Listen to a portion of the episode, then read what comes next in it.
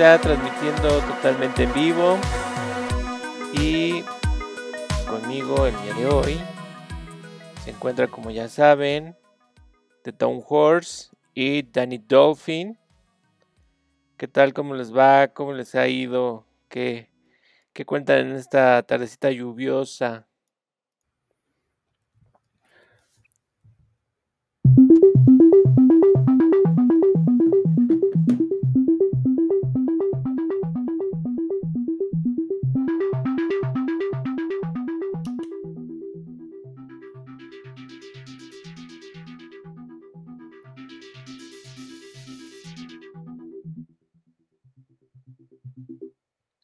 Buenas, buenas, buenas tardes.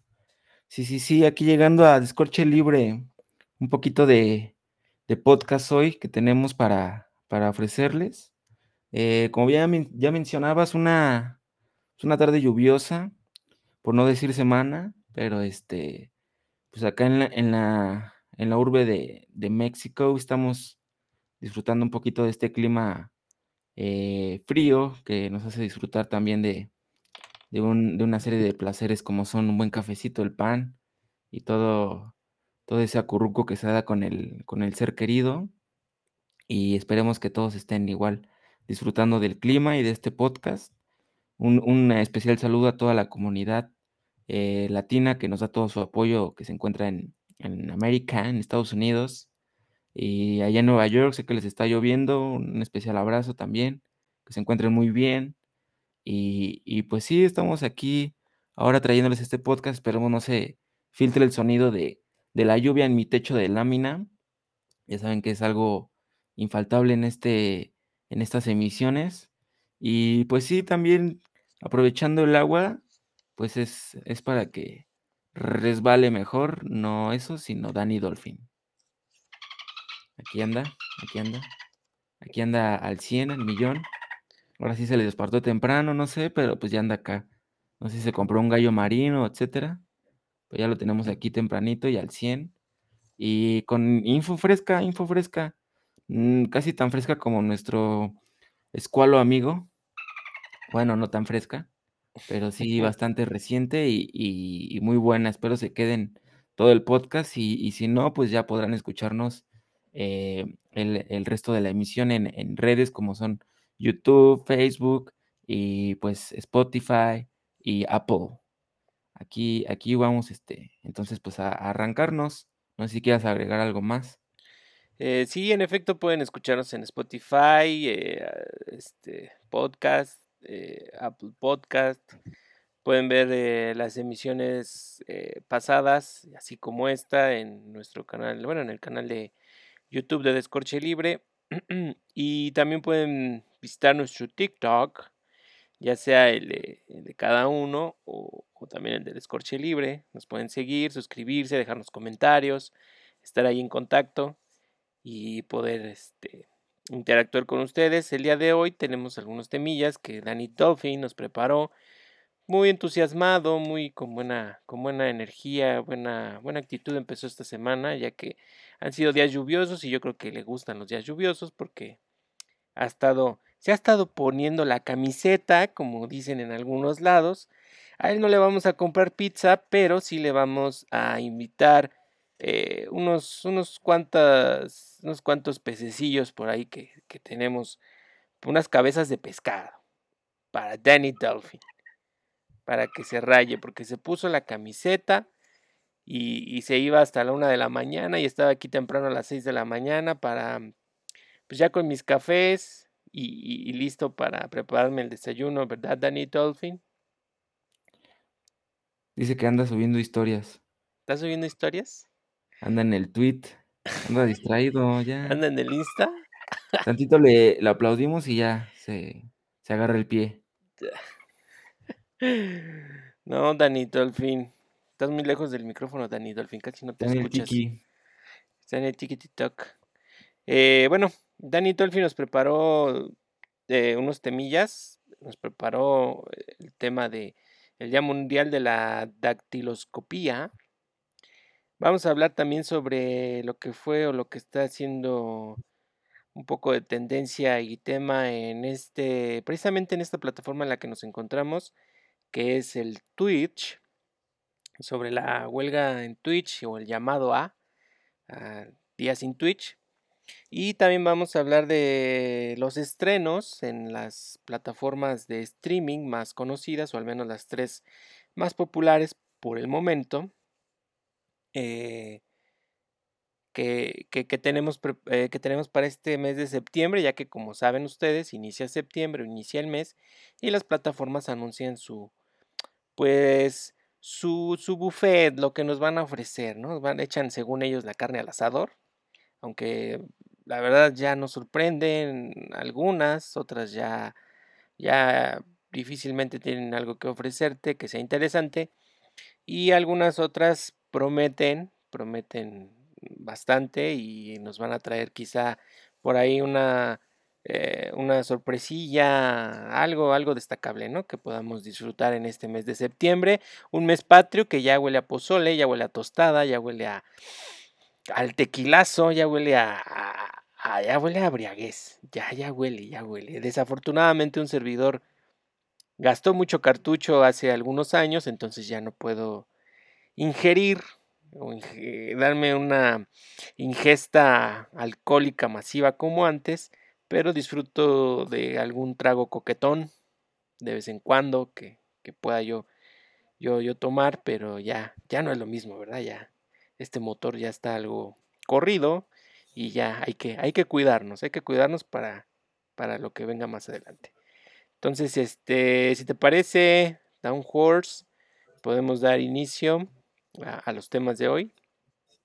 Nada más, Me hazte un, parece correcto, me parece bien. hazte un poquito más a tu izquierda para que los te, te vean o, o Me vean al 100, te vean al 100, puedan apreciarme. te vean a los ojos, tengan ese contacto visual a través de su pantalla, puedan, sen- puedan sentir, puedan sentirte junto a ellos.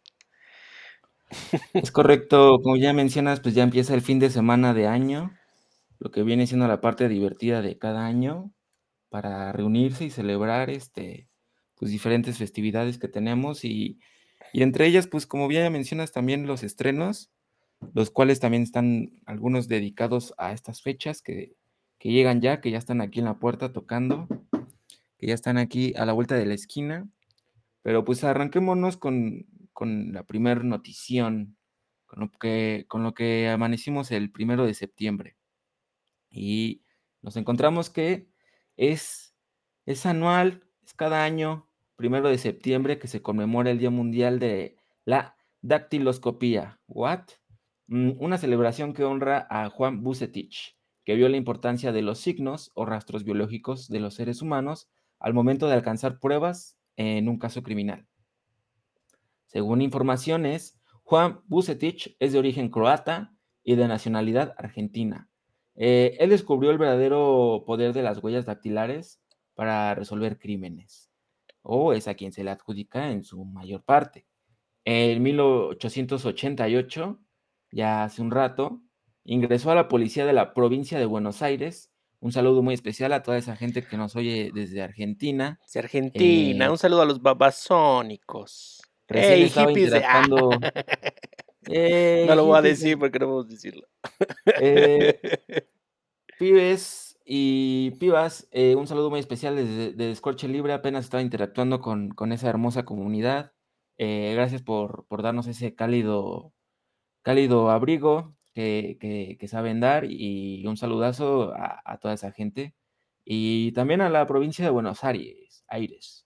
Muy bien. Bueno, es eh, específicamente en la ciudad de La Plata, eh, donde el investigador comenzó a registrar las huellas dactilares de presos en fechas policiales y diseñó, de hecho, su propio sistema de clasificación que redujo a cuatro tipos fundamentales, los cuales, cual- eh, bueno, los organizaba por números y letras. Era su, pues lo innovador de su sistema lo cual este, pues siempre sabemos que nuevo, pero pues también debe ser práctico, lo cual fue lo que, lo que pues orilló a que, a que estemos celebrando cada primero de septiembre su, pues si no su, su descubrimiento, sí su aportación a este, a este sistema que ya se venía gestando.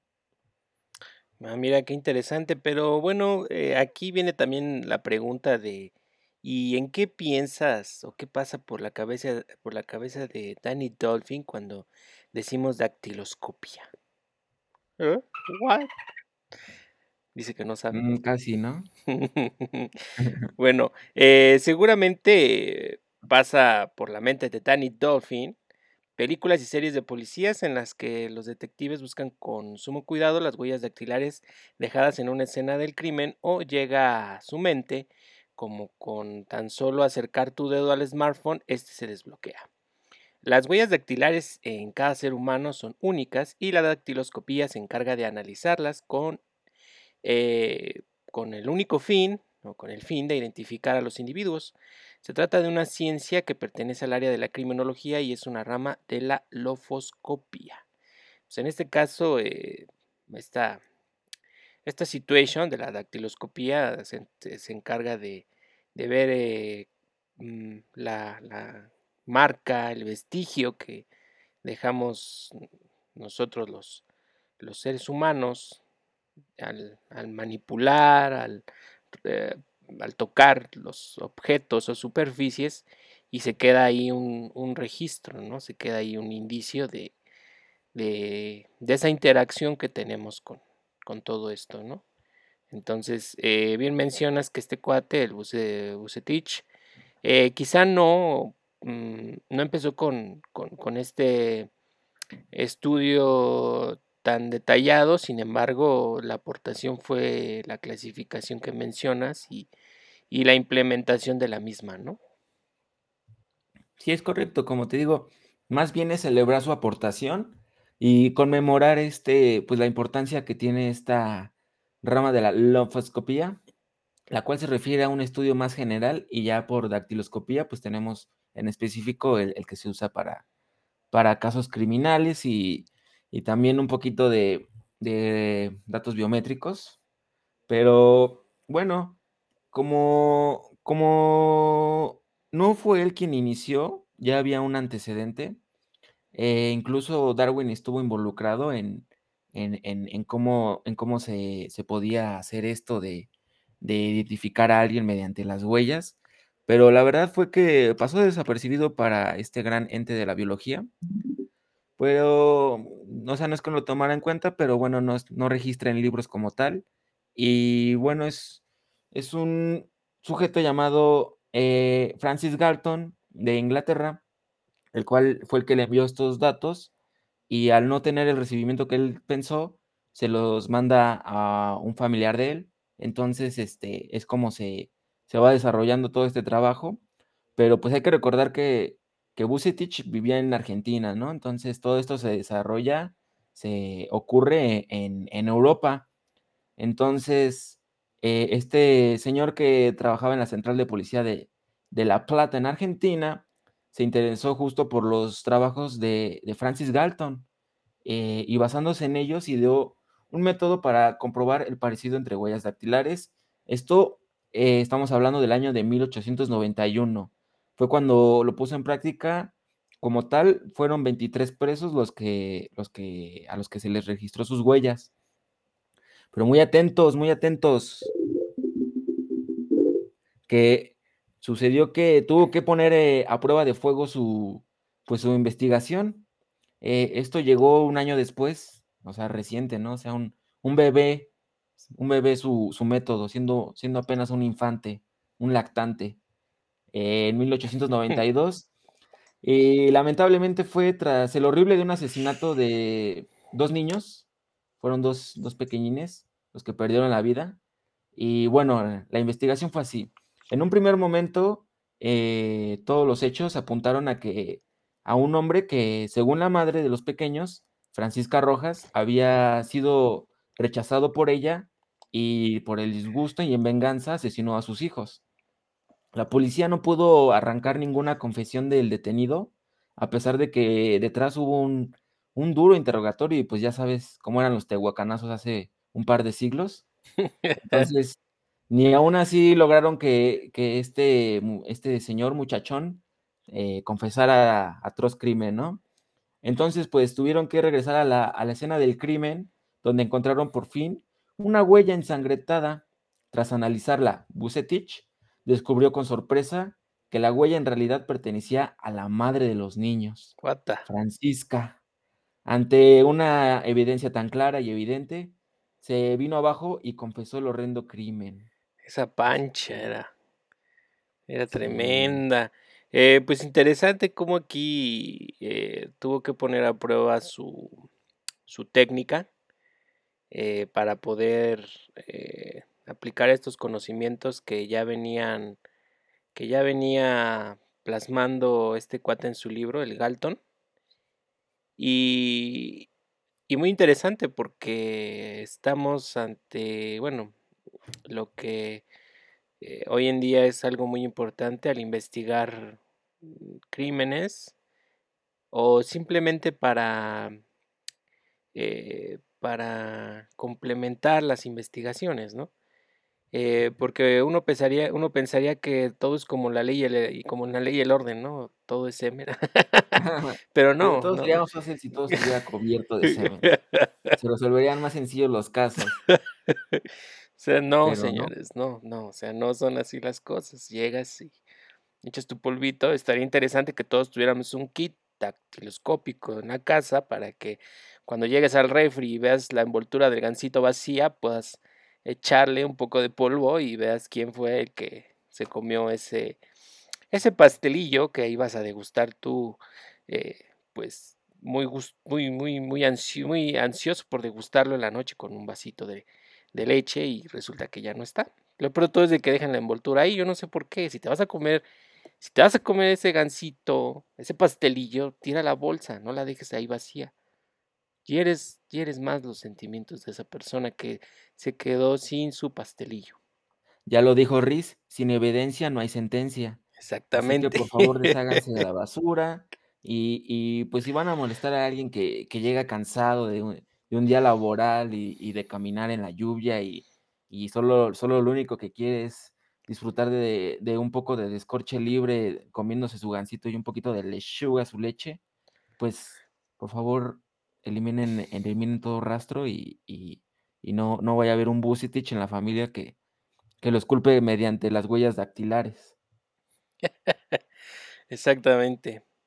Y, y, eh, y el aporte que, que dio este cuate ha sido muy relevante. Se han resuelto muchos, muchos casos a través de, de toda esta onda de las huellas dactilares que se complementan a su vez con todos, e- con todos otros em, indicios y pruebas que hacen los peritos en, en diferentes casos y en diferentes eh, crímenes, que en este caso pueden ser peritos, hay, hay muchos, ¿no? Hay en caligrafía, en, eh, en este, en qué más hay, en, en escrit- eh, bueno, de caligrafía, perdón, eh, peritos que analizan todo, hasta informáticos, o sea, ¿no? Entonces todo es un complemento, pero el aporte que dio esta persona es algo como que más, que le da ya más sustento científico a toda esta, a toda esta situación, ¿no? Aparte, motivo de orgullo para toda este, Argentina y por ende, pues Latinoamérica, ¿no? Porque eh, su, su método fue reconocido mundialmente y incluso ya llegó un punto en que para los casos criminales era este, si no indispensable, era aceptado, que ya es un gran logro, y pues además consultado, porque o era, era un recurso fundamental en, la- en la resolución de crímenes, a partir de que en, en congresos y juzgados se, se, se aceptó como un, un método viable, un método suficiente para culpar o declarar inocente a, a un presunto este, criminal, ¿no? Entonces, pues, pues un, un, orgullo para, esa, para ese país este, de Argentina un, un, un ser célebre, un ser ilustre, este Bucetich. Y, y, pues nada, dejó un legado enorme ese, ese descubrimiento. Se me hace algo similar. Veía una serie en Netflix también de, de cómo fue importante para la resolución de crímenes, por ejemplo, el, el comparar ADNs, ¿no? Pero eso fue hasta los ochentas. Entonces, imagínate, casi 100 años, yo creo, resolviendo crímenes con huellas dactilares, y hasta 100 años después se logró lo de comparar genéticamente, comparaciones genéticas, ¿no? Entonces, claro. pues sí es algo que, que me gusta que es ciencia, pero para la práctica es bastante útil, una herramientota. Claro, y aquí en México con el nuevo cambio en, la impartición de, justicia y etcétera, ya se, se, se, ha tenido más o ha cobrado más relevancia todo lo que hacen estos, estos cuates, los, los peritos, y entre eso, esos tantos peritos que están eh, investigando cuando hay algún crimen, etcétera, algún delito, eh, eh, usan técnicas y entre, ellas, entre esas técnicas están eh, esto que es la dactiloscopía, que si alguno nos está escuchando sabrá más del tema, nosotros estamos comentándolo un poco por encimita, lo más relevante, y este primero de septiembre efectivamente se, se celebra o se, se hace mención de el Día Mundial de la Dactiloscopía y, y sorprendente, ¿no? Sorprendente cómo, cómo, el camino que siguió toda esta, toda esta investigación, todo este desarrollo que, que este cuate lo, lo, lo, terminó convirtiendo en una aplicación que hoy en día sirve a la sociedad y, y ayuda bastante, ¿no? Es correcto, una aplicación no de app, sino aplicable, ¿eh, señores? Exacto. Y bueno, eh, como recomendación, bueno, Descorche Libre saben que siempre incursiona en estos temas, no somos los más expertos, pero como recomendación podemos decirles que puedan aventarse la, las películas, la dupla de Sherlock Holmes con Robert Downey Jr. para sentirse un poquito más detectives. Tal vez un maratoncillo ahí de Ley y el Orden, CSI, que están buenísimas, muy, muy buenas series. Tutum. Tum, tum. Y, y, pues sí, ahí, ahí podrían este, de manera más asequible, más amable, ver cómo funciona esto de, de, perseguir a un criminal mediante sus huellas. Que no quede huella, que no, que no. Que no quede huella. Ya lo dijo el Lupe Esparza. Que conduce, bueno, un, que conduce un Uber. Ay, bueno, no dice, no, quién sabe si sea cierto. Un saludazo. Eh, la era digital.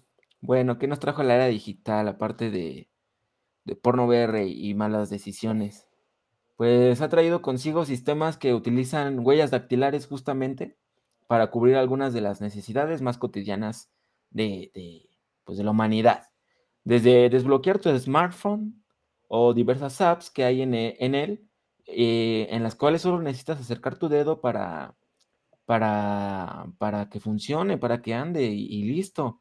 También hay sitios de trabajo donde debes comprobar, de hecho, tu presencia mediante lectores de huella digital y cada vez que llegas y te vas, acercas tu huella, con lo que das constancia, fe y legalidad a la empresa que, que nadie suplanta tu identidad en, en, tu puesto de trabajo, ¿no? O sea, no, no puedes un día sentirte tan crudo que mandes a tu primo y, y no, o sea, tienes que arrancarte el dedo. Entonces ya saben, si van a tomar, pues tengan tan presente que, que van a tener que decidir entre su dedo o quedarse dormidos. Que alguien los cubra. Entre hacer San Lunes. Pues es esto, ¿no? Que, que a mí me sorprendió, yo que lo viví, no soy el, gran anciano, ni el gran maestro de la tecnología, pero pues sí vi el, saltito de, de, hace unos que cinco años, yo creo, que se empezó a implementar al 100 eh, huella dactilar en el phone. Y ya subía un buen de precio porque ya leía tu huella. O sea, fue el salto de, smartphone, había una brecha entre los smartphones que leían tu huella y los que no. Y solo para desbloquear o, o patroncillo así, relax. Cada vez avanza más y cada vez ya transacciones bancarias, este, inicio de cuenta en redes sociales, pues cosillas más importantes y, y, que sí, este, pues confía uno en el algoritmo y en que nadie puede hackear tu pequeño teléfono, que no están los rusos, este, buscándote en tu comunidad, en tu pequeña comunidad, en tu pueblo, queriendo hackearte, ¿no? Confías en que no les importas y, y por eso accedes a, a introducir todos tus datos biométricos en, en un pequeño teléfono. Claro, sí, la, el salto de, de escribir contraseña a la lectura de huella en un smartphone marcó un cambio importante, ¿no? Y al principio, como menciona, solo era eso, desbloquearlo. Sin embargo, hoy en día inicias aplicaciones e inclusive eh, cambias la contraseña por, por la huella dactilar y es donde entra la situación de hasta dónde va a llegar ese registro biométrico o en manos de quién va a quedar si algunos hackers maliciosos, ya sean de la nacionalidad que sean, puedan llegar a hacer, hacer mal uso de, de esa situación, ¿no? Y, y a la vez eh, más registros, ¿no? Con el tiempo ya fue saliendo lo de la retina, hoy en día tenemos el Face ID, que es una maldita molestia. Cada vez que quieres desbloquear tu teléfono con el Face ID y tienes el cubrebocas, tienes que quitar y todo eso, ¿no? inclusive esos que usan ya tu reconocimiento facial o tu lector de retina, también puedes autorizar eh, alguna transacción con, con, eso, ¿no? Con Face ID. Hay otras que todavía son más seguras y no se fían de eso y todavía tienen que escribir la, la, este, la contraseña porque imagínate, al rato que te quieran que te quieran vaciar tus cuentas, te van a mochar el dedo, ¿no? Y, y, ya, ¿no? Entonces, este, o quieran eh, simplemente mm, alguna situación con, con tu biométrico, te, van a desprender el ojo, te van a, eh, no sé, cortar el rostro, ¿no? Se lo van a quitar y se lo van a poner ellos como la de contracara para poder este, desbloquear eh, tu aplicación bancaria y poderte vaciar tus cuentas. Pero yo por eso puse, yo por eso puse a mi perro, al Spanky, puse su pata en, en todas las huellas dactilares. el dedo gordo del pie izquierdo lo pones para que no, no, no quieran usar Así ya nadie sospecha. Eh, sí, es, es, es bueno en el sentido de que te facilitan la vida porque muchas de las veces hay contraseñas que se te olvidan o quieres entrar a diferentes aplicaciones y, y, la huella te, te, facilita bastante el tener que estar escribiendo las contraseñas, ¿no? Porque bueno, que independientemente de eso, el teléfono guarda las contraseñas o nuestro gran amigo Google ya registra las contraseñas y ya no tienes que estarlas escribe y escribe, ¿no? Ya en automático las, las pone y te olvidas. Pero imagínate, ya mi abuela me decía, ay, es que ahora ya no ejercitan la mente porque ya ni se acuerdan de los números, ya no memorizan los números con la agenda del teléfono, ¿no? Y eso era con los Nokia, ¿no? Ni siquiera se imaginaba ahorita con mi, con mi Xiaomi. Entonces ya este, pero sí, fíjate que ya me estoy sintiendo los gorditos de Wally. Cuando vi que yo antes me sabía mis contraseñas bien, ¿no? Así tranquilo, no sé, este, contraseña 1 y, ya, ¿no? O UVA 100, 100. Pero, pero ahora ya se me olvidaron mis contraseñas y, y confío en mi dedo y en que mi teléfono se acuerda de quién soy. Que si mañana me quitan el huella dactilar, yo creo que sí me tardaría unas semanas en, conectarme acá en Descorche Libre y con todos ustedes, amigos. te, te, perderías de, del mundo digital por un rato en lo que restableces. Ya lo dijo James Cameron en Terminator, Skynet. Nos van a suplantar, nos van a terminar este, eliminando y, simplemente vamos a ser unos gordos en sillas flotantes. Es que imagínate, o sea, hasta qué grado la, la inteligencia artificial o el software o lo que esté, el algoritmo que esté atrás de, de todo esto que lee, que, que registra los datos biométricos, o sea, vas a ver cómo es el ser humano, o sea, nos vas a ver, o sea, cómo somos realmente, ¿no? Eh, cómo son nuestros, nuestros, nuestros rostros, nuestras facciones. Entonces, por ejemplo, hoy puedes ver TikToks donde supuestamente animan las fotos, ¿no? Entonces, eh, supuestamente las fotos se mueven y cantan y no sé qué tanto. Entonces, todo esto es un software que, que se derivó de los registros biométricos que, que se han juntado hasta el punto de que ya el software va reconociendo cómo se cómo deberían de moverse ciertas partes del rostro, ¿no? Según la fisiología de cada persona, ¿no? Entonces, eh, o sea, dices tú, ¿qué onda, no? O, la, o el filtro que te hace, que te hace bebé, ¿no? O sea, eh, ¿por qué? Porque al, eh, al tener ya el registro de tantas formas del ser humano en diferentes edades, puede el algoritmo deducir cómo, cómo, se, cómo eras cuando eras bebé, ¿no? O cómo serás cuando eres anciano, ¿no? También anciano hay. Eh, está muy loco eso porque pues ya te entrega bellezas tales como Vladimir cantando No te metas con mi cucu, a nuestro Tlatuani cantando este Los caminos de la vida, cositas muy, muy, muy interesantes. Y, y, bueno, es cuando dice la NASA, por eso no nos visitan. Pero pues sí, es el alcance tan grande que hemos tenido de, pues de, de volvernos todos unos babies. Vi a todos mis amigos de uni, este, subiendo el filtro de bebés y chale, me sentí más viejo. En vez de sentirme más joven, me sentí más viejo. ¿Tú subiste el de perrito? de la lengua. De la lengua. ¿Cómo pegó ese? Es muy bueno. Buenos filtros. ahorita está el de Baby Yoda, bueno, el de Grogu en el, en el Insta. Del Grogu. El de Grogu te haces un, un Yoda bebé cuando, con el filtro que está ahí. Pero bueno, eh, es interesante, es una tecnología que ayuda bastante, nos facilita la vida, pero nos hace unos, ¿cómo se les podría decir? Neandertales eh, modernos. Neandertales modernos, unos discapacitados de la memoria. Ojo, término que se acuñó aquí en Descorche Libre. Pues déjenos ahí en los comentarios también, déjenos bastante este, info de cómo, cómo se sienten al respecto de este cambiazo de, de saltos de tecnología que tenemos que creemos que no podemos ir más adelante y boom, de repente hay un salto este año y así.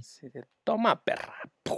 Cada, que no? cada septiembre Apple nos trae este un evento donde quedamos boquiabiertos con lo, con el, con el nuevo iPhone N, ¿no? El que, N, el que vayan. Ahorita creo que es el 13 el que sigue. Supuestamente va a salir el 13 y, y lo, lo, impactante este, del 12 era que ya tenía un sensor, eh, ay no me acuerdo cómo se llama ese sensor, pero ya detectaba los objetos mediante como pulsaciones y detectaba la, eh, eh, la forma, la... Vaya, o sea, todo, todo, esa, esa característica la, la, vi en algunos instrumentos de, de mi carrera y nada baratos. Eh, pues es como que tridimensionalizar un espacio cualquiera, digamos, y, no manches, pues es, es interesante. En un par de años podríamos tener el GTA de la real life este, sin problema. Y, sí es muy interesante los saltos que, que, se nos van mostrando y ahora veremos qué, qué, qué, qué sorpresa nos sale el iPhone 12 más 1. Sí, eh, va a ser ahí un, este, un, salto, un salto interesante. Supuestamente hay eh, blogs, bueno, videos y de personas que están muy metidas en toda la todo el ecosistema Apple, tecnología, etcétera, que mencionan que viene muy bueno, que vienen cosas chidas y bueno, ya para valer treinta y tantos mil pesos, casi cuarenta mil, esperemos que ahora sí valga un poco más, un poco más la, la pena. Eh, no lo digo por ser fan, sin embargo te facilita mucho la vida el ecosistema Apple en algunas cosas y los los, los programas que trae, el software, el hardware, la optimización que tiene, la verdad sí, sí es otro mundo, pero bueno, cada quien es libre de comprarse el Android que quiera, el Xiaomi que quiera, el Alcatel que quiera, ¿verdad? Entonces, cada quien es libre, ¿no?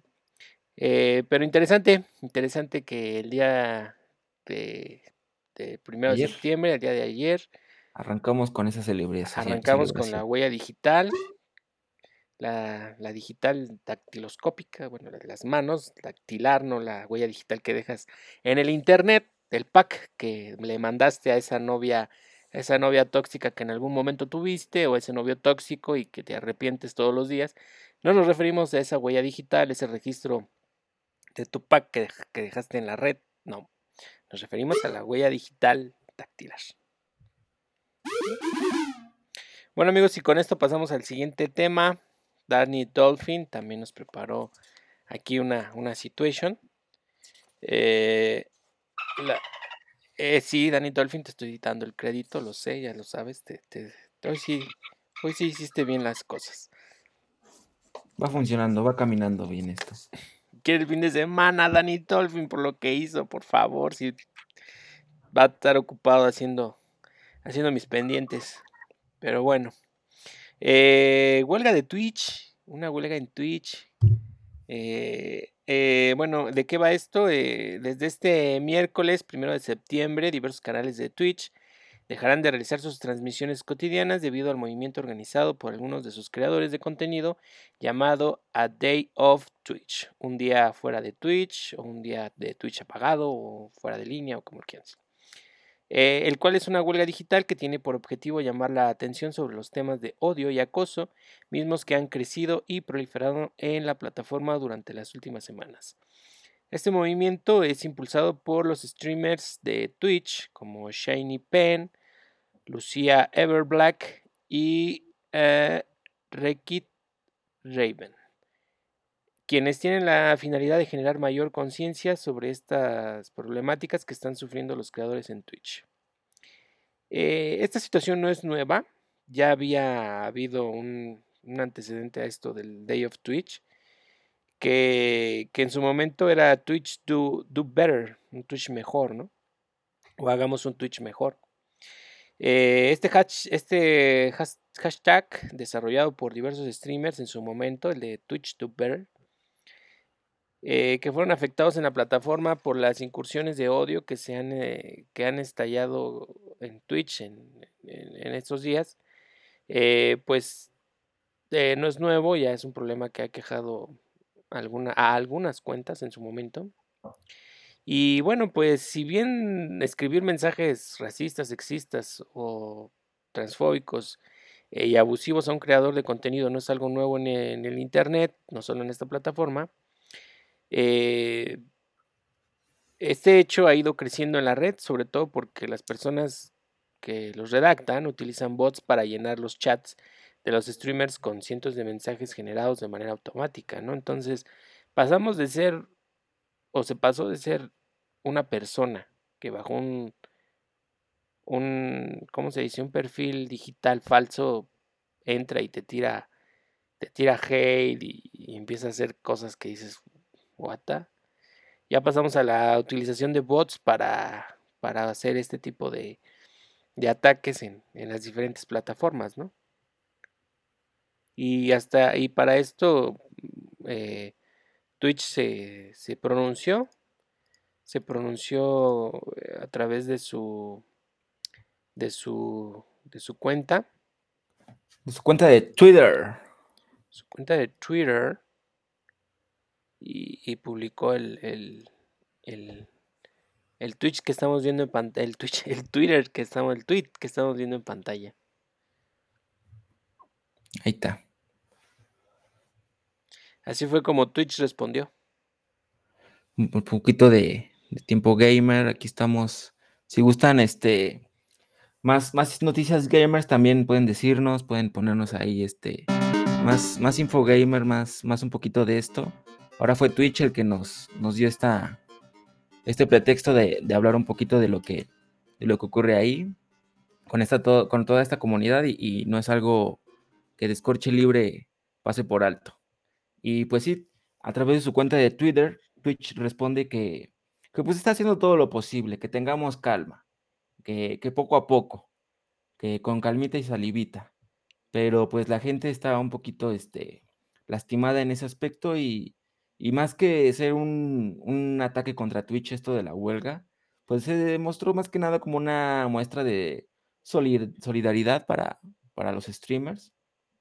Y, y bueno, eh, asimismo, dado que los afectados han considerado que la reacción de Twitch en este tema es lenta, Wreck Raven creó el hashtag Twitch Better, eh, con la finalidad de instalar la plataforma propiedad de Amazon a implementar unas mejores herramientas para detener toda esta ola de acoso que, sí se ha intensificado este, con los bots.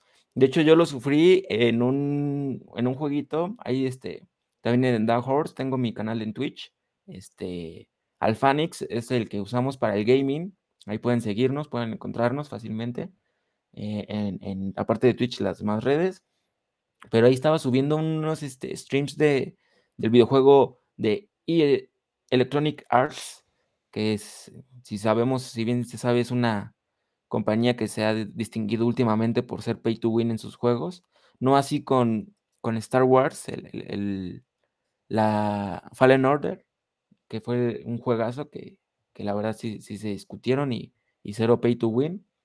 Titanfall no, mm, fue de, la, de una generación un poquito más antes de, de, que pasara todo esto, pero resultó ser uno de los afectados por, pues, daño colateral porque, de hecho, también Titanfall 1 eh, en, en, computadora y en, y en diversas plataformas de videojuegos eh, sufrió daños e incluso perdió totalmente a sus, a sus usuarios, a sus jugadores, incluyéndome por unos días, que este, que sí simplemente fue hate, simplemente fue tirar hate y, y arruinar este, la, los servidores del videojuego. Entonces, pues es algo que, que tiene daños colaterales, esto de, de, de los bots que, que, tiran hate en Twitch. Bueno, pues al respecto, la plataforma ha señalado que realizará una serie de correcciones. No obstante, ha pedido a los creadores de contenido que hagan frente a las expresiones de odio con herramientas y recursos desarrollados por la comunidad. Claro, como si nunca lo hubieran hecho, ¿no? Como si nunca hubieran denunciado un millón de veces al mismo bot y simplemente Twitch responde que, que va a poner atención y que lo va a hacer. Pero para cobrar, diría mi tío, pero para cobrar bien que están ahí, va, para cobrar sí son buenos. Asimismo, Amazon, la, la empresa de Jeff, el gran Jeff, que ahorita está posicionado como uno de los más ricos. El tío Jeff. Ha asegurado que, nadie debería experimentar ataques de odio. Esta no es una comunidad que queremos en Twitch. Queremos que sepas que estamos trabajando duro para hacer de Twitch un lugar más seguro para los creadores. Bueno, es la traducción literal de, del, del, tweet que, que, enviaron. Y pues eso fue lo que, lo que indicó. Por su parte, Shiny Pen, un streamer de Filipinas, señaló que se debería hacer un poco más además de hablar del problema, por lo que, lo que llevó a organizar esta huelga, un día libre de Twitch, a Day of Twitch. Y pues de eso, se trata principalmente de, ser solidarios y, dar un, día libre a, esta plataforma y, pues simplemente mostrarla, me gustó eso que fue más muestra de solidaridad que atacar a la plataforma, ¿no? De boicoteo, más que de boicoteo, ¿no? Eh, y dejando el mensaje, Creo que es importante unirnos por el bien de todos los afectados y demostrar que no vamos a retroceder. Así fue como mencionó. Y pues por último, ¿qué reacciones dejó este movimiento? Exactamente. ¿Qué fue lo que el público dijo? Exactamente, hubo reacciones a, esta convocatoria o este, este movimiento. Las reacciones ante la huelga planteada por A Day of Twitch han sido variadas al interior de la plataforma por diversos factores. Uno de ellos el hecho de que algunos algunos, eh, algunos streamers de menor tamaño y que posiblemente sean la población más afectada por mensajes de odio, pueden dejar de crear contenido por un día, o sea, no, no pueden dejar de, eh, bueno, más bien, eh, posiblemente sea la, la, la, población más afectada por estos mensajes de odio y puedan dejar de crear contenido por un día.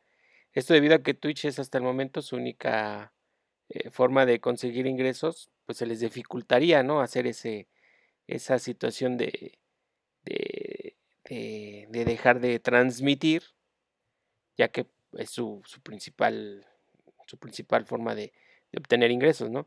Asimismo, para los creadores de contenido que quieren mantener o aumentar el estado de afiliados o socios con el que cuentan, podrían poner en peligro sus finanzas o la salud de su canal al tomarse un día de descanso. De igual manera, existen otros motivos como acuerdos publicitarios o asociaciones que simplemente hacen imposible que los streamers se salten un día, ¿no? Entonces es complicado en esta plataforma, es complicado crecer, no es fácil, eh, no es sencillo, es, es ponerle ahí mucha, mucha dedicación dependiendo del contenido que estés generando.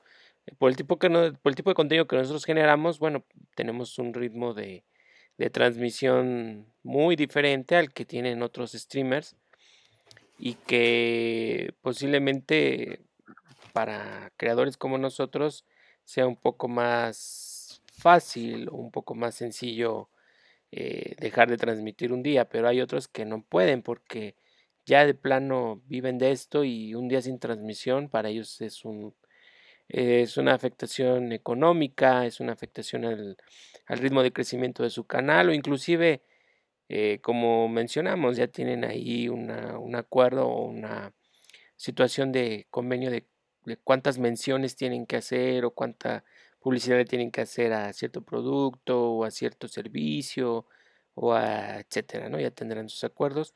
Descorche Libre todavía no tiene patrocinadores, así es que ya saben. No hay sponsor aún, está libre esa vacante y, y, pues Descorche Libre está abierto a faltar, pero pues que, pues a faltar cualquiera, pero pues que te paguen. Y bien, si no se suscriben mientras ven esto, Descorche Libre está a la orilla de convertirse en un canal 100% de ASMR.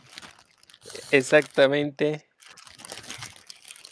Y estar así todo seis horas mientras 100 mil, 300 y 800 mil personas eh, nos donan. Y estar...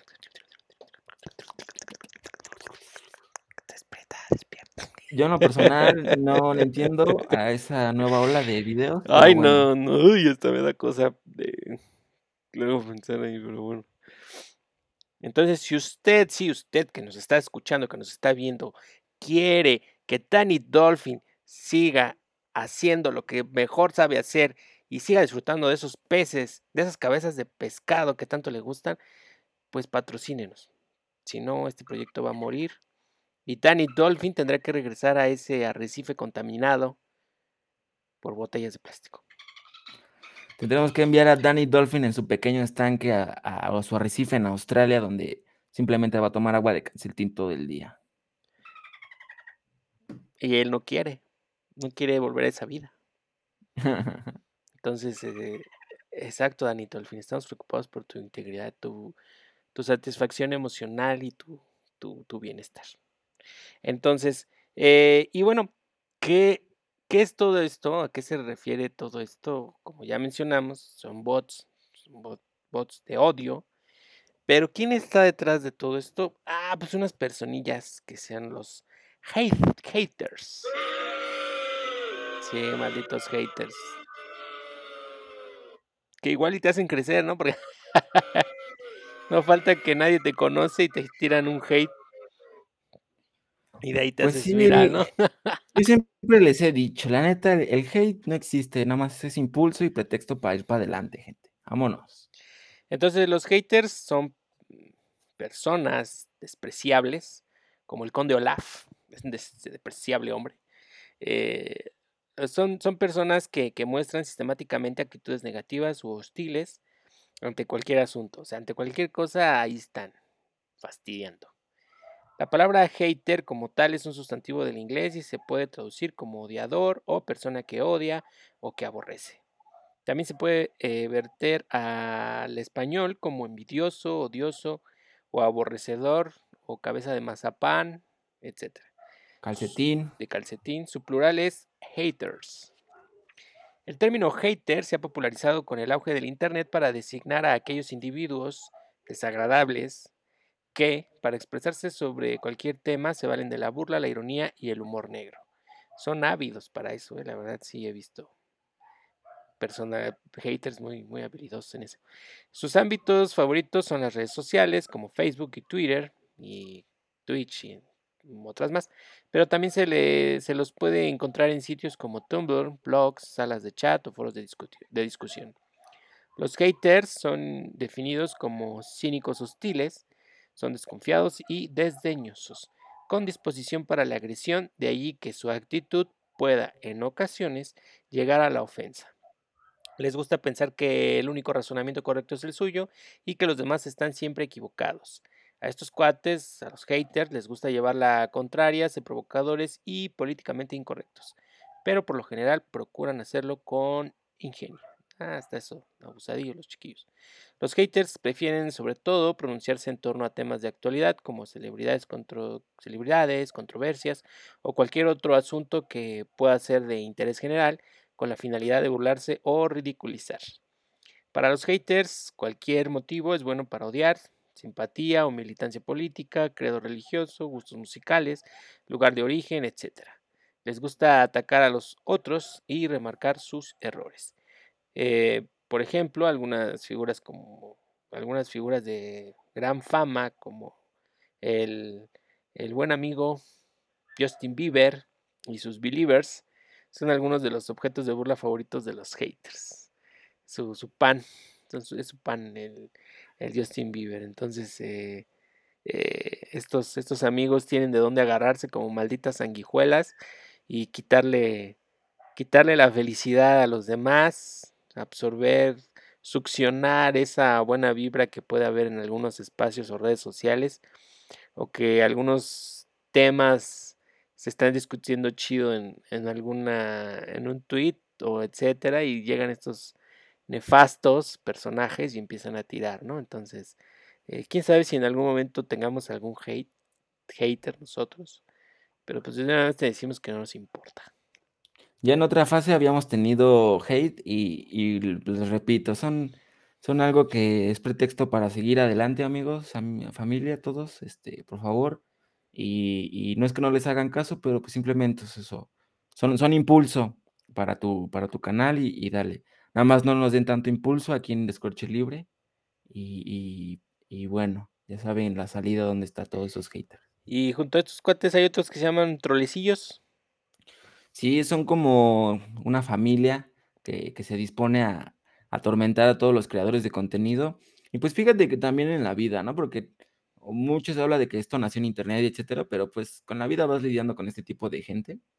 Pero por ejemplo, el hater y el troll son dos personalidades en el mundo del internet y las redes sociales, que no obstante, a veces pueden ser confundidos, se diferencian de manera muy clara. Y en Escorche Libre les vamos a decir cómo. Así que pueden sentarse y, chequen. El troll es aquella persona que se dedica a publicar comentarios provocadores e irrelevantes con la finalidad de hacer enfadar y provocar al resto de la comunidad de usuarios de, con reacciones viscerales, ¿no? Por visceral quiere decir que sale de las vísceras y de las emociones y que no piensan, ¿no? El chiste es que pierdan los estribos y es cuando ellos ganan. Por eso les digo que, pues no es ignorarlos, pero simplemente mantener la calma. En ese sentido, el troll busca la ofensa personal y alterar la línea de la conversación o discusión y lo hace generalmente por diversión. Ahí es un, este, determinante, un adjetivo determinante del troll, ¿no? Que es por diversión. Por su parte, el hater es fundamentalmente hostil, crítico y negativo. Una imagen negativa autohipnótica, ¿no? Bueno, de todo esto nace una, una célebre frase también eh, acuñada en inglés, que es haters gonna hate. Haters gonna hate es una oración utilizada para indicar que, sea cual sea el motivo, los odiadores siempre van a odiar.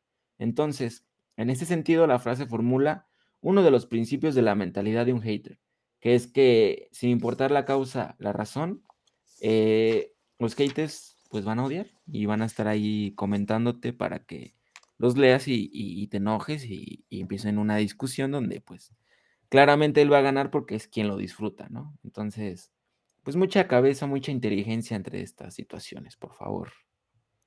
Eh, sí, la verdad son, son personas desagradables, eh, los, los, trolls y, y algunos haters en su mayoría, porque uno como creador de contenido da la cara, ¿no? Uno como creador de contenido se expone eh, sí al escrutinio, sí a, la red, porque en algún momento como creador de contenido puedes llegar a equivocarte, puedes llegar a quizá mencionar algo que no sea del todo correcto, no sea, eh, no sé, etcétera, ¿no?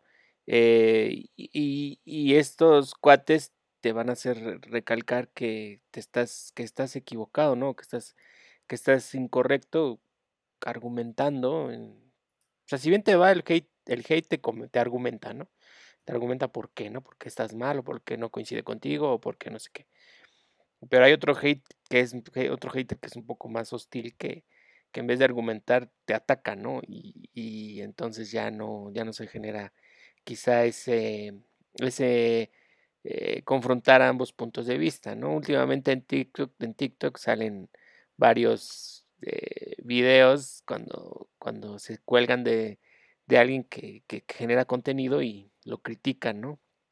Precisamente para crear hate, para crear, para crear viralidad y lo logran, ¿no? O sea, eh, se cuelgan de, de alguien que, que, está generando contenido y, y van y molestan, ¿no? Y logran su cometido. Entonces, y hay otros que, que sí, en efecto, o sea, hacen lo que hacen porque eh, su argumento es correcto y a quien están criticando está en lo está erróneo, ¿no? Como esas esas eh, esas ¿cómo se decir? Mm, historias, ¿no? De, de supuestamente tengo 19 años y gano 4 mil dólares al mes y no sé qué, y no sé qué tanto, ¿no? Y resulta que, que supuestamente es toda una, una farsa, ¿no? Es toda una, una situación ahí piramidal y que estafadores y que no sé qué y, la gente cae y, etcétera. Y hay creadores de, contenido eh, que atacan o que desmienten supuestamente a todas estas, a todas estas redes de, de cosas piramidales que, que engañan y están estafando a las, a las personas, sobre todo a los, los más eh, a los más jóvenes, ¿no? Porque a veces ya cuando uno pasa cierto tiempo ya no crees tanto, ¿no? Tanta belleza, ¿no? Así que, ay, tengo 19 años y ganas 4 mil dólares. O sea, mm, ¿cómo se gana 4 mil dólares, no? O sea, no, no, no, no, no puede ser que, que pase esa situación a menos de que lo que estés haciendo sea algo muy, muy, muy bueno o novedoso o, un emprendimiento que ya pegó, ¿no? O sea, que aprendiste y órale, chido, ¿no? Pero no, no, no sé cómo estábamos hablando.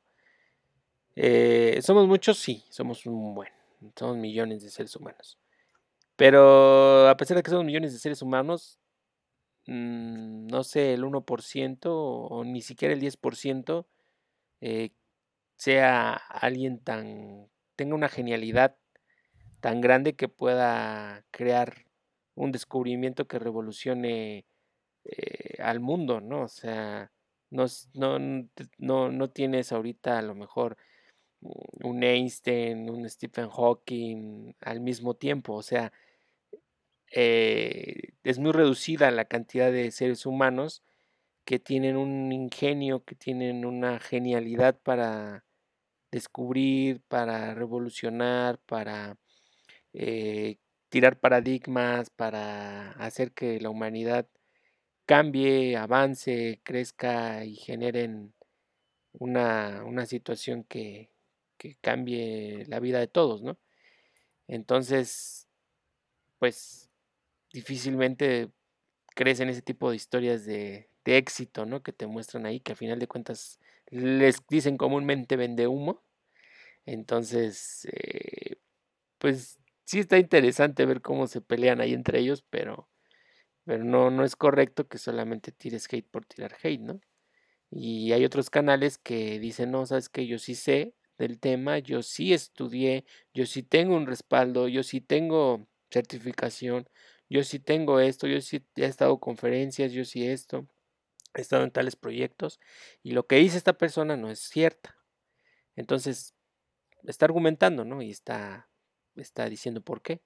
Cuando hay otros que simplemente tiran y, a ver qué sale, ¿no?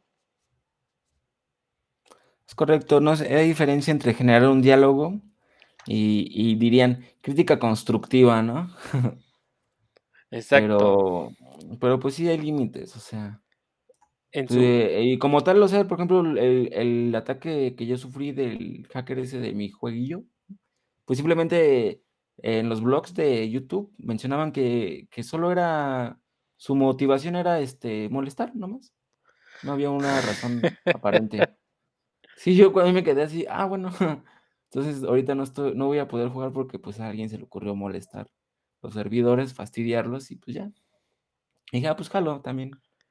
Eh, eh, fastidiarlos. yo creo que todos en algún momento de nuestra vida hemos sido haters de alguna manera u otra. Claro. Entonces, solo espero que esa gente encuentre el camino. Se ilumine, encuentre el camino del bien.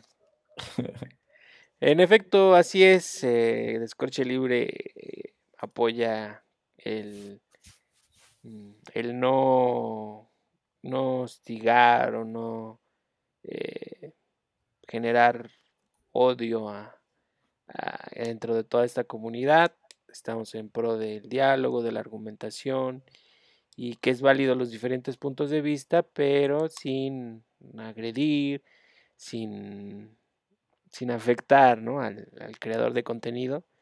Y lo más chistoso, ¿no? Es de que toda esta gente que hace esto está tras, tras una identidad falsa, ¿no? Ni siquiera es realmente la persona como tal y difícilmente se muestra, ¿no? Entonces, sí estamos expuestos a esto, los creadores, pero eh, ni modo, hay que lidiar, pues parte de, ¿no?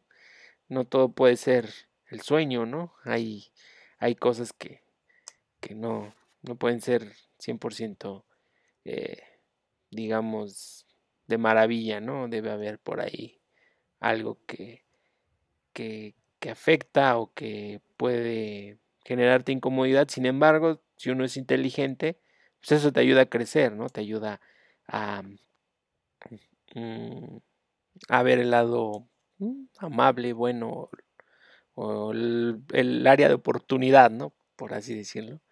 Entonces, muy bien por estos cuates que quieren no solo hablar del tema, sino proponen. Eh, esperemos que Twitch realmente ahora sí se ponga las pilas y haga algo al respecto. Entonces ya veremos a ver qué, qué, se da en estos días y a ver en qué termina todo esto. Entonces, eh, pasamos al siguiente tema, inicio de mes. Plataformas sacan lo mejor de su repertorio según ellos.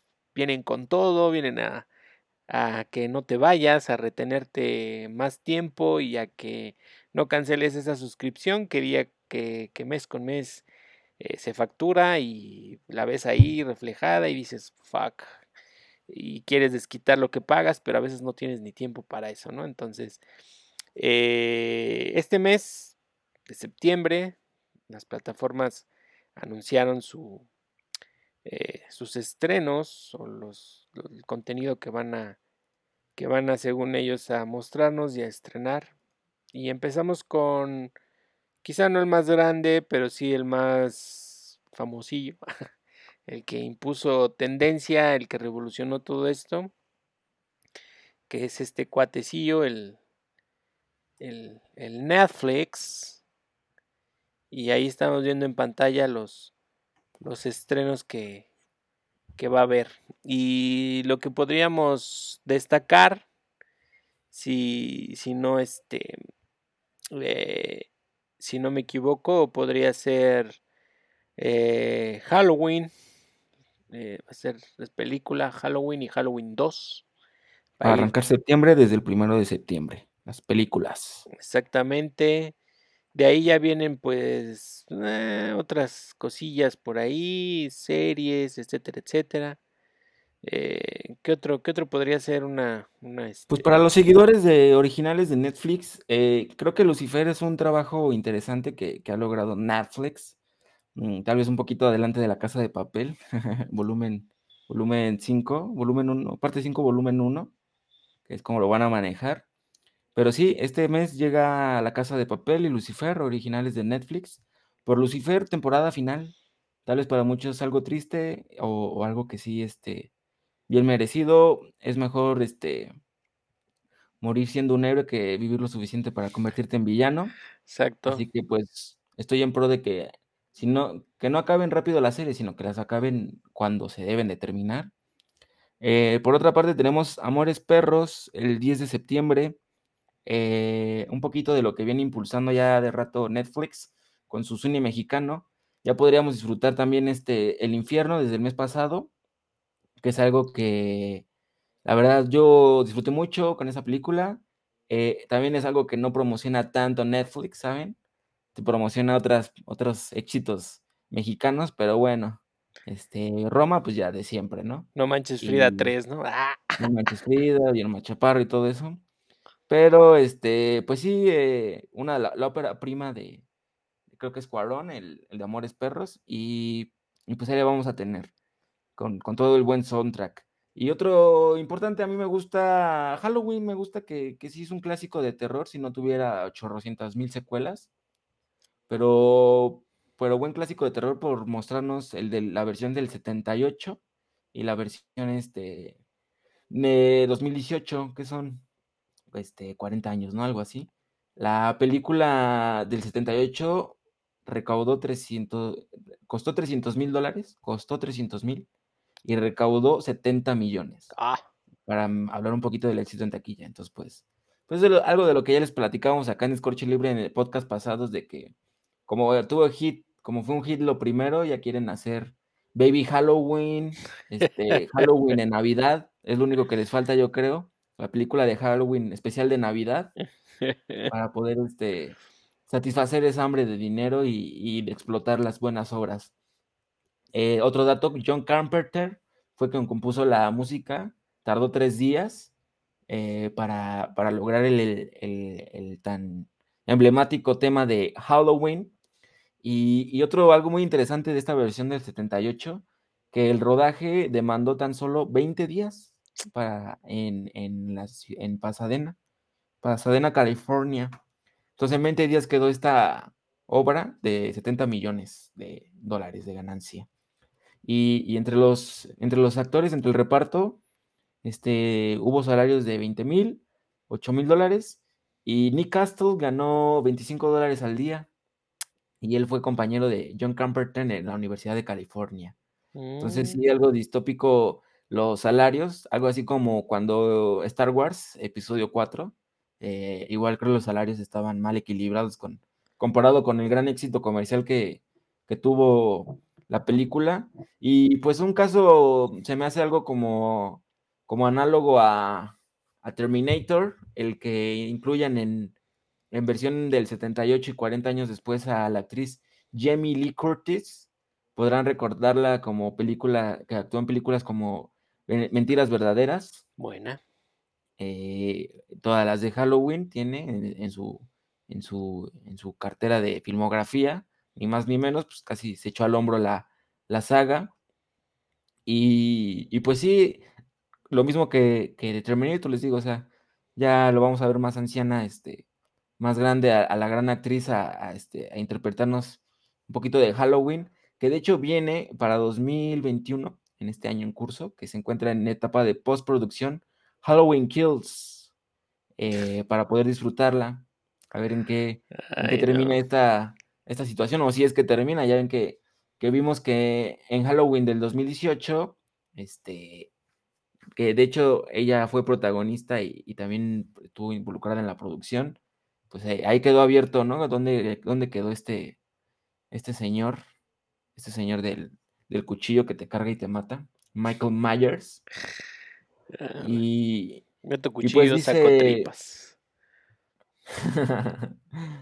Eh, en Halloween, eh, en Halloween eh, John Carpenter rinde homenaje a Alfred Hitchcock con dos nombres de personajes. Tommy Doyle, por el teniente Thomas J. Doyle, interpretado por Wendell Corey, de La ventana indiscreta. Y el Dr. Loomis, que fue tomado de Sam Loomis, interpretado por John Gravin, de el filme Psicosis, ambos del señor Alfred Hitchcock. Quien conocen este tema seguramente son seguidores y fans de, de este gran director. Me parecía que creo Psicosis también estaba en Netflix. Y la verdad, este estreno, estos estrenos de Halloween, ojalá sean una puerta. Sé que es un sueño, sé que se vale pensar en el milagro. Que vuelve a Netflix de antes. El Netflix que, que como bien decías, impuso tendencia. Yo me acuerdo cuando lo contraté hace, creo, 3, 4 años, que este, que buen catálogo, buen catálogo tipo así, te ponía algo nuevecillo y, y de lo viejito también, pero pues un clásico, ¿no? Entonces ya podía disfrutar un poquito de, ese, de esa metamorfosis, por ejemplo, que, que ahorita ocurre con, con, las de Halloween. Bueno, con la metamorfosis de la metamorfosis de la metamorfosis de Halloween. Pero bueno, pues ahí tienen este, parte del, del catálogo que, que, viene ya ahorita iniciando y hasta tal vez hasta el 17 de septiembre, pues Sex Education.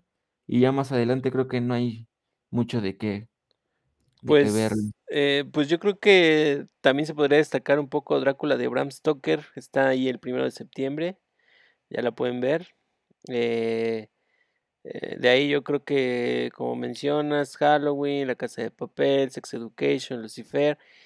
Y yo creo que también la de una serie de eventos desafortunados el 15 de septiembre con el Conde Olaf.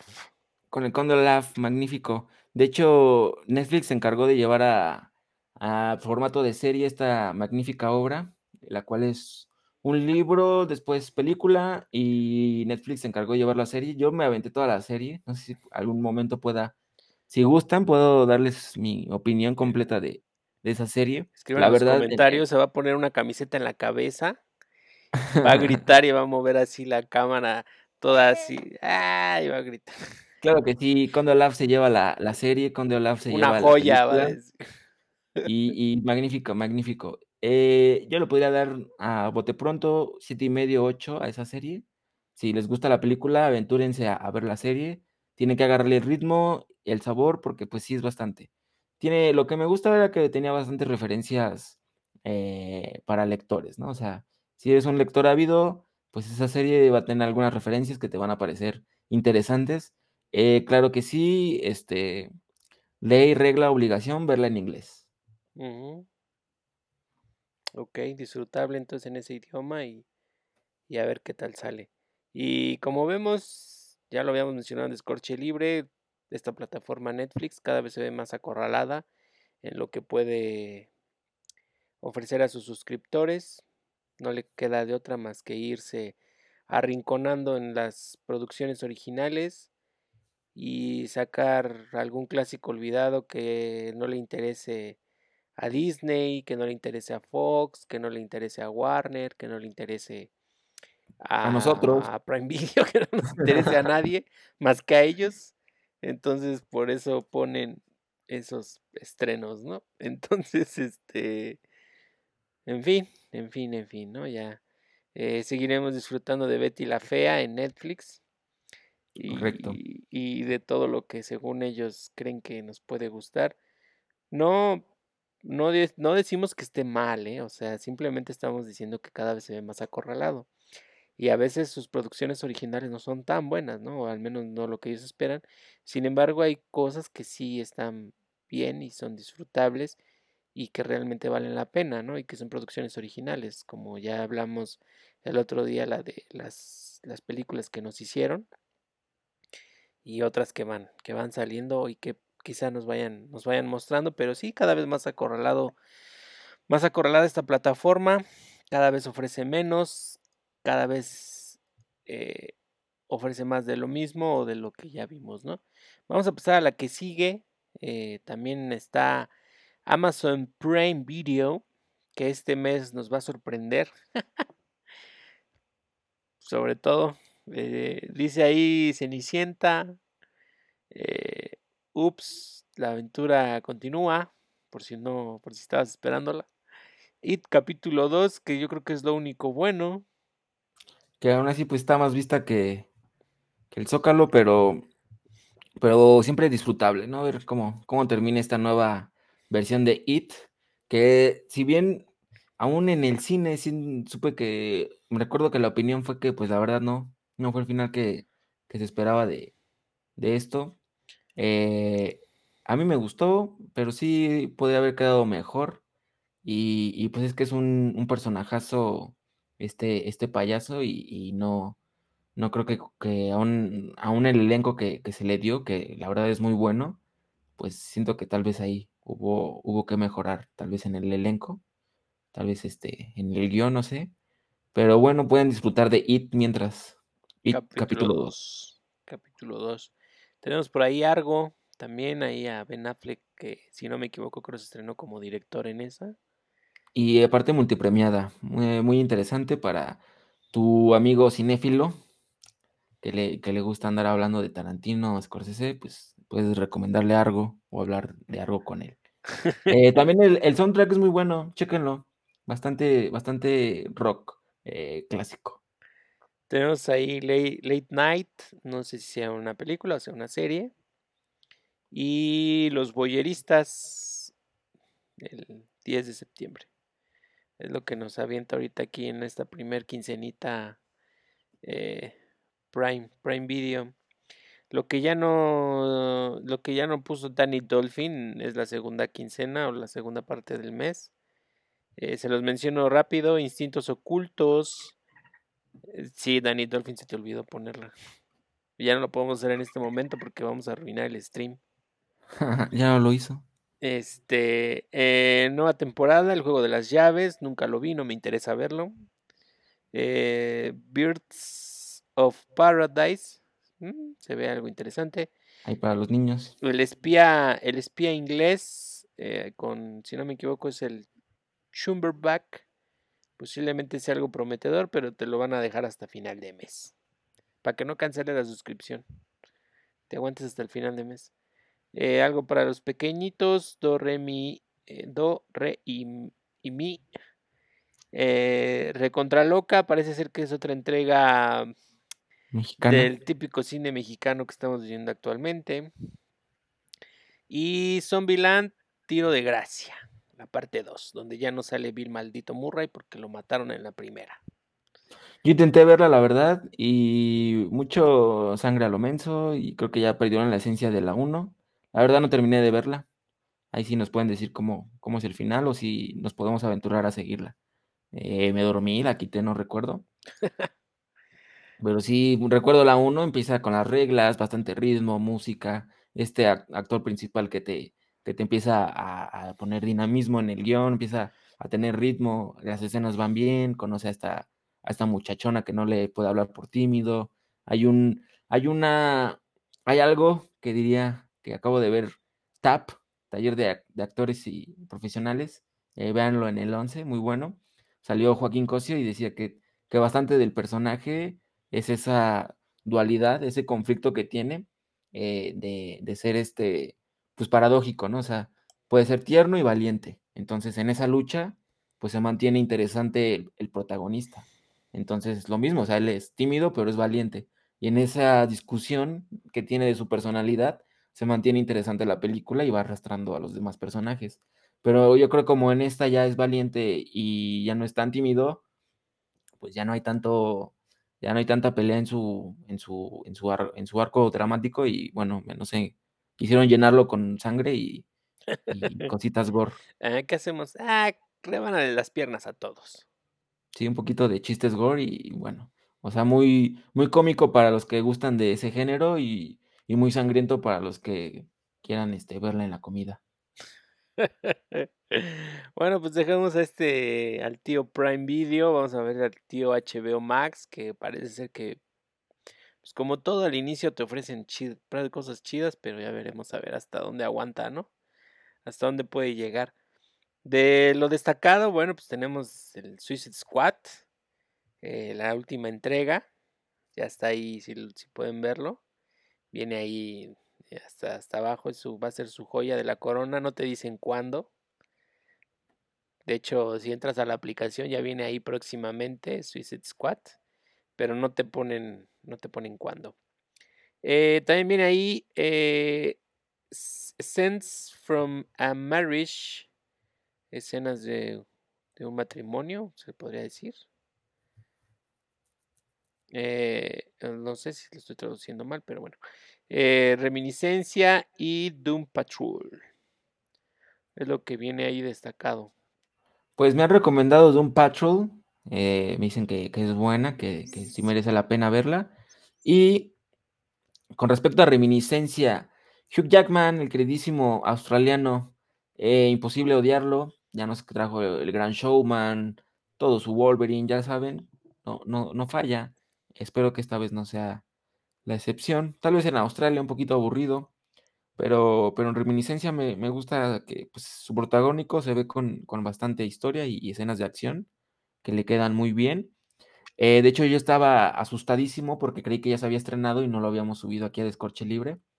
Pero me parece que, que me salía la opción de verla porque mi tele piensa que estamos en Estados Unidos y, y- y ya me salía ahí la opción, pero no. Ya entrando me recordó mis orígenes este, tercermundistas. Y bueno, tendremos que esperar para ver cuándo se estrena Reminiscence, que, que ya les traeremos el, el, el cómo, cuándo y por qué. Y pues Suicide Squad, eh, que fue muy bien recibida por la crítica y por el público en general. Algo un poquito más este, aterrizado a, a su primera entrega, de lo que ya veníamos hablando en podcasts pasados. Ya sé que soy disco rayado, pero échense el de, de- del cómic al cine, una breve historia, a brief history. Pero, pero sí, darle confianza a los directores. Esta vez le tocó a James Gunn y veamos qué, qué Harley Quinn se nos presenta para ver si va a haber disfraces de Halloween de Harley Quinn. Habilidosos, ¿no? Avientan Suicide Squad antes de Halloween para que te vistas ahí de, del tiburón ese, ¿no? Que está ahí. Quién sabe cómo, cómo se llama ese cuate. Eh, en efecto, ya veremos a ver cuándo se estrena. Nos tienen ahí esperando. Eh, ojalá que sí esté mejor que la, que la anterior. Eh, el, el, TikTok de confianza de, de Down Horse, el güerejo ese, dice que está buena. Que lo criticaron porque por vendido. Por vendido, pero supuestamente que no, que sí está buena, dicen. Ya, otros... ya hay varios canales que sí apoyan esa situación. Entonces ya veremos qué, qué tan buena está. Eh, series, nos está mencionando aquí Pretty Little Layers. Layers. Eh, otra vez, Pretty Layers, The Perfectionist, Mom, Shameless, Días de Gallos, Entre Hombres. Y animadas posiblemente escucharon a, los a, las ¿cómo se dice? a los suscriptores, el tío HBO. Y nos pone Batman, la serie animada, creo que es la de los 90, la que mucho mundo estaba, la que bastante estaban pidiendo, mucha gente estaba pidiéndole al tío HBO Max que la, que la pusiera. Parece que, que sí, sí los escuchó. Samurai Jack, DC Superhero Girls, Infinity Train, libro 4, Ben 10 del 2010, Ricky Morty, nuevos episodios. Mm. Mm. Y Samurai Jack, lo amo, órale, no, no había leído bien. Amo, amo bastantes producciones de Cartoon Network, la verdad. Ya me tumbé toda la de Clarence, ya me estoy tumbando Regular Show, que de hecho, Regular Show la empecé a ver en Netflix hace, mm, cuando salió, te digo, hace mucho, y, fue un detonante, una motivación ver regular show, y por eso tenía Netflix, y pues pum, lo quitan, adiós. Y, así le hacen, ya ves, que este, estás viendo, eh, no sé, cara cortada, ¿cuál, cuál quitaron? Este, Los hijos de la anarquía, otra buena serie. Ya saben cómo le encanta a Netflix andar quitando. Esta, la de Californication, también me la quitaron. Y ahora solo la puedo ver en Paramount. Eh, ya saben cómo les gusta quitar series. Y ahora que dices que está este Samurai Jack acá en, acá en HBO, pues sí, yo creo que sí también me la voy a tumbar terminando regular show. Eh, en efecto, en efecto es lo que nos tiene preparado tío HBO para este mes de septiembre. Todavía algo decente, más, más, más decente eh, que, que, las otras dos. Ya estaremos viendo a ver qué, qué, qué, qué tal les va en este mes a las plataformas. Pues ahorita disfrutar del romance nuevo. Tú sabes que romance nuevo, ahorita HBO nos está conquistando el oído y la vista. Entonces nos, está ahorita queriendo este, apartar. Y también en el bolsillo me parece que, que es uno de los más económicos que resultó con respecto a sus contrincantes. Y, fíjate que ahorita más que Disney Plus, HBO es quien está sacando mi niño interior con, con series animadas como estas y, de gran calidad, la verdad. Que es algo que distinga a la plataforma, ¿no? La calidad de sus series, sean propias o este, las que incluya. Con algunos granitos en el arroz, como las eh, los subtítulos, creo. habías mencionado. Es correcto, vengo a quejarme, vengo a poner mi emoción qué feo subtitulaje y qué feo este doblaje han estado eh, aplicando HBO. De hecho, creo Batman la quería ver este acompañado y, y, la, Batman 1, Batman 1, la, 70, la 70 82 creo es el año. Pero este, con español de España, bro. Español de España. Y hay una escena, hay una escena donde Batman y el Joker, tuve fe, pero sí, se puso español de España y, tuve que quitarla de inmediato y, y me arrancó, por del coraje puse Liga de la Justicia de Zack Snyder. Fue lo que pasó esa vez. Sé que no pudiste escuchar Bailas Tango. ¿Bailas tan, has bailado tango con el diablo a, la luz de la luna? No sé qué mensada iba a decir, en, no quise averiguar. ¿Has flipado con el diablo? ¿Has flipado eh, con el diablo en la danza? Debajo de la lunata. No sé, no sé. Si hay alguien que nos oiga en España, por favor. No, no es mala onda. ¿Qué es lo que dice el Joker? No, no es mala onda, pero es que simplemente hay modismos, hay que, situaciones a las que estamos acostumbrados y, y cuando nos lo cambian nos dan así, ay, ¿qué pasa? Igual les ha de pasar a ellos, ¿no? Cuando escuchan algún doblaje latino, dicen, ¿qué onda, no? Hasta incluso nosotros mismos, este, entre latinos, por ejemplo, el doblaje antiguo eh, tiene sus. Dices, ay, ¿qué, ¿qué, está diciendo? Cuando es este un doblaje de, no sé, de alguna caricatura vieja, He-Man, Thundercats, Batman, esas viejitas, películas de Terminator, películas de este, pues no sé, de los ochentas, tienen un cierto doblaje de los actores, que si no eres de la época, como yo, este, sí se te hace raro, ¿no? El conde Pátula, no sé, este, cositas así de esos actores de antes. No es desagradable, pero si te quedas, ¿qué show? ¿Qué, ¿Qué, me está diciendo? Pues ahí está, tío HBO Max, aquí la moción de, de Down Horse. A través, Ojo en el doblaje y subtítulos. Aquí a través de este medio de, de, este, de internet donde estamos manifestando la inconformidad. Entonces, pónganse chingón, y ya veremos si ese Batman es el de los 90, que la verdad es la mejor, yo creo que de todas las de Batman. Eh... Yo creo que su análogo sería la de Spider-Man. La estaba rifando en Disney. Y muy buena. Igual ahí sale este Blade, el encuentro con los X-Men. Bueno, el crossover con los X-Men, este. Y, y, bastante del arco dramático de nuestro querido Peter Parker, que ahorita está en boca de todos, y su Spider-Verso. Eh, yo creo que Batman de los 90 musicalmente, animación, este, drama, diálogos, trasfondo del personaje, evolución del, del, protagonista. Muy buena serie de los 90 Batman. Yo creo que si Batman o Spider-Man. no. Es que dijiste Batman. Ah, digo es análoga. Ah. Yo la estaba viendo en Disney. Spider-Man está en Disney, la de los 90, cuando se encuentra con los X-Men y eso. Y digo, es, es que es la, yo creo que sería competencia directa. Ah, ya. Eh, este. Batman es la que, o sea, su protagonista, animación y todo. Yo creo que hasta en animación me gusta más Batman que Spider-Man. Sí, tiene otro, otro pincel que, que resalta mucho el arte. Hasta los chistes, dependiendo tu humor, bueno, dependiendo tu edad, porque Batman se avienta unos chistes un poquito más de adultillo, un poquito con más trasfondo, y, y Spider-Man, pues más, este, más seguidos y más, este, pues más de su vida universitaria y su y de chavalón. Sí, sí. Pero sí, Batman un poquito. Batman más bien es de comentarios y Peter sí te avienta todo el todo el todo el ¿cómo se llama? todo el stand up. Y el Joker que sale en este Batman de los 90 que de esa serie eh, que está como ambientada en los 40, este ah, es otro Joker de es el mejor, yo creo de Si no me equivoco es Mark Hamill también. Mark Hamill el que doble ese Joker. Luke Skywalker. Y la verdad, pues ojalá, ojalá, ojalá ya estar. Ya les estaremos platicando qué tal y si, si, si es este. Si es verdad y no están jugando con nuestros sentimientos, el tío HBO Max.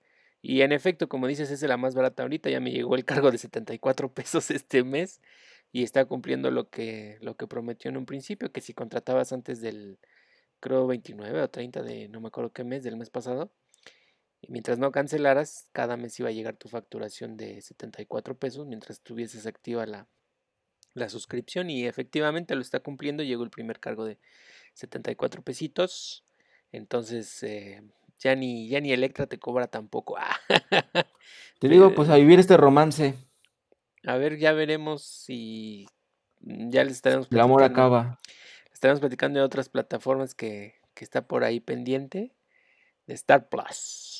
Entonces todavía estamos ahí preparándoles algo, a ver qué, qué tal, qué tal va y qué tal, qué tal sale esa situación. Un nuevo romance quizá, tal vez, no lo sabemos. La chica nueva del salón, habría que ver si, si pinta algo bueno, si pinta para bien.